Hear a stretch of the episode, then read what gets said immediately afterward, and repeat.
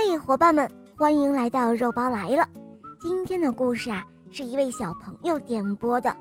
今天是他的生日哦，我们来听听他的声音吧。我叫方林修，我四岁了，我来自杭州。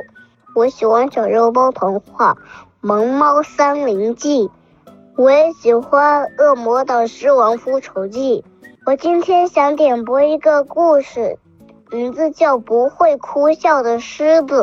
好的，小宝贝，你点播的故事马上就要开始喽。不会哭笑的狮子。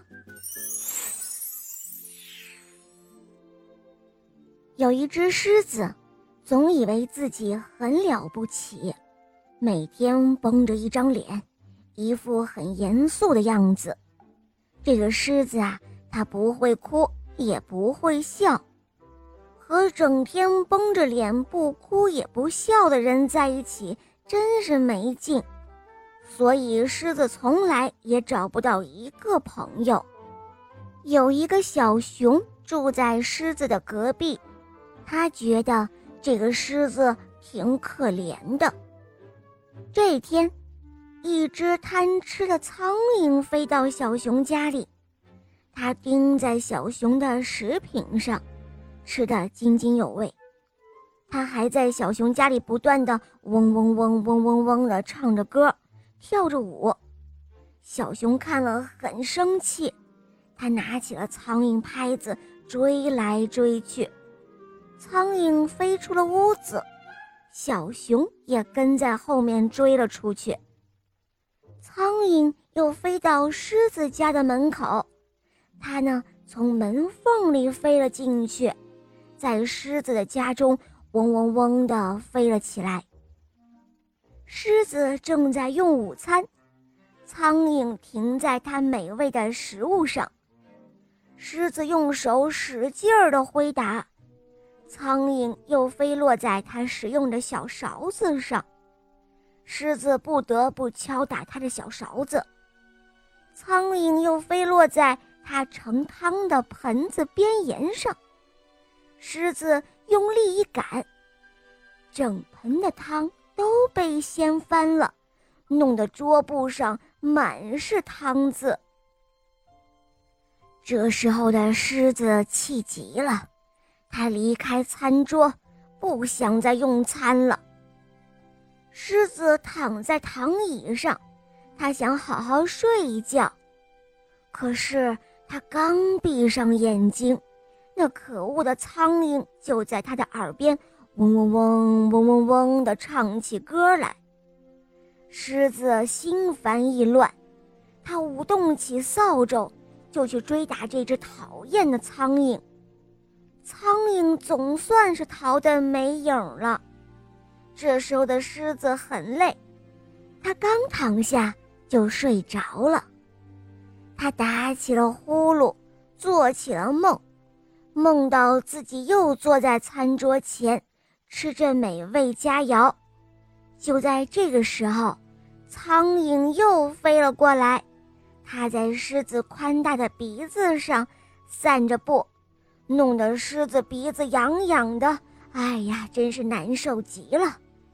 狮子这时候无奈，从梦中惊醒了。狮子再也没法睡觉了。他暴跳如雷，舞起了手中的一根大木棍子，然后就去追打苍蝇了。可是他根本就没办法打到苍蝇，反倒是把他家中的吊灯啊，还有挂在墙上的镜框啊，全部都给打碎了。狮子捧着大脑袋，伤心地哭了起来。他实在没有想到，像自己这样一头威武的大狮子。居然对付不了一只小小的苍蝇。狮子想着，哭得伤心极了，眼泪打湿了地毯。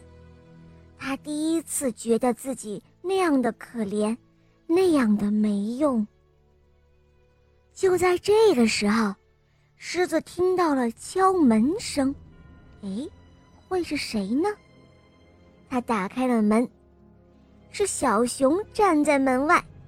小熊对他说：“哦，狮子先生，你为什么这样的伤心呢？你需要我的帮助吗？”狮子第一次听到有人这样温柔地和他说话，并表示愿意帮助他。狮子感到心里非常的温暖。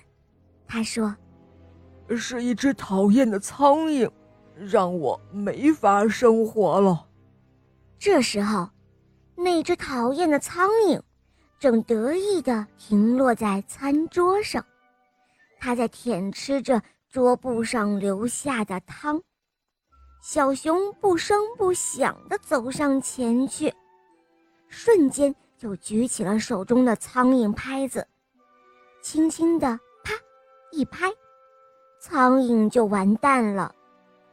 狮子看到苍蝇那么容易就被消灭了，这时候他笑了，笑得那么开心，那么痛快，笑得连眼泪都流了出来。小熊看到狮子学会了哭，同时又学会了笑。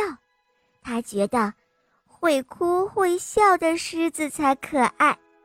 他和狮子交上了朋友，而狮子呢，他呀，第一次觉得自己并没有什么了不起。他呢，同样也很需要朋友的，需要朋友的帮助。狮子再也不会整天都绷着一张脸了，他呢，想哭就哭。想笑就笑，他有了很多的好朋友。好了，伙伴们，今天的故事就到这儿了。小朋友点播的故事好听吗？好，你也可以让爸爸妈妈帮你点播故事哟。更多好听的故事，赶快关注“肉包来了”，一起来收听小肉包童话《恶魔岛狮王复仇记》。我是你们的好朋友雷霆狮王哦，我和小肉包等着你哦。小伙伴，我们一起跟小朋友们说再见吧，好吗？小朋友们再见了，么么哒！伙伴们，我们明天再见，拜拜。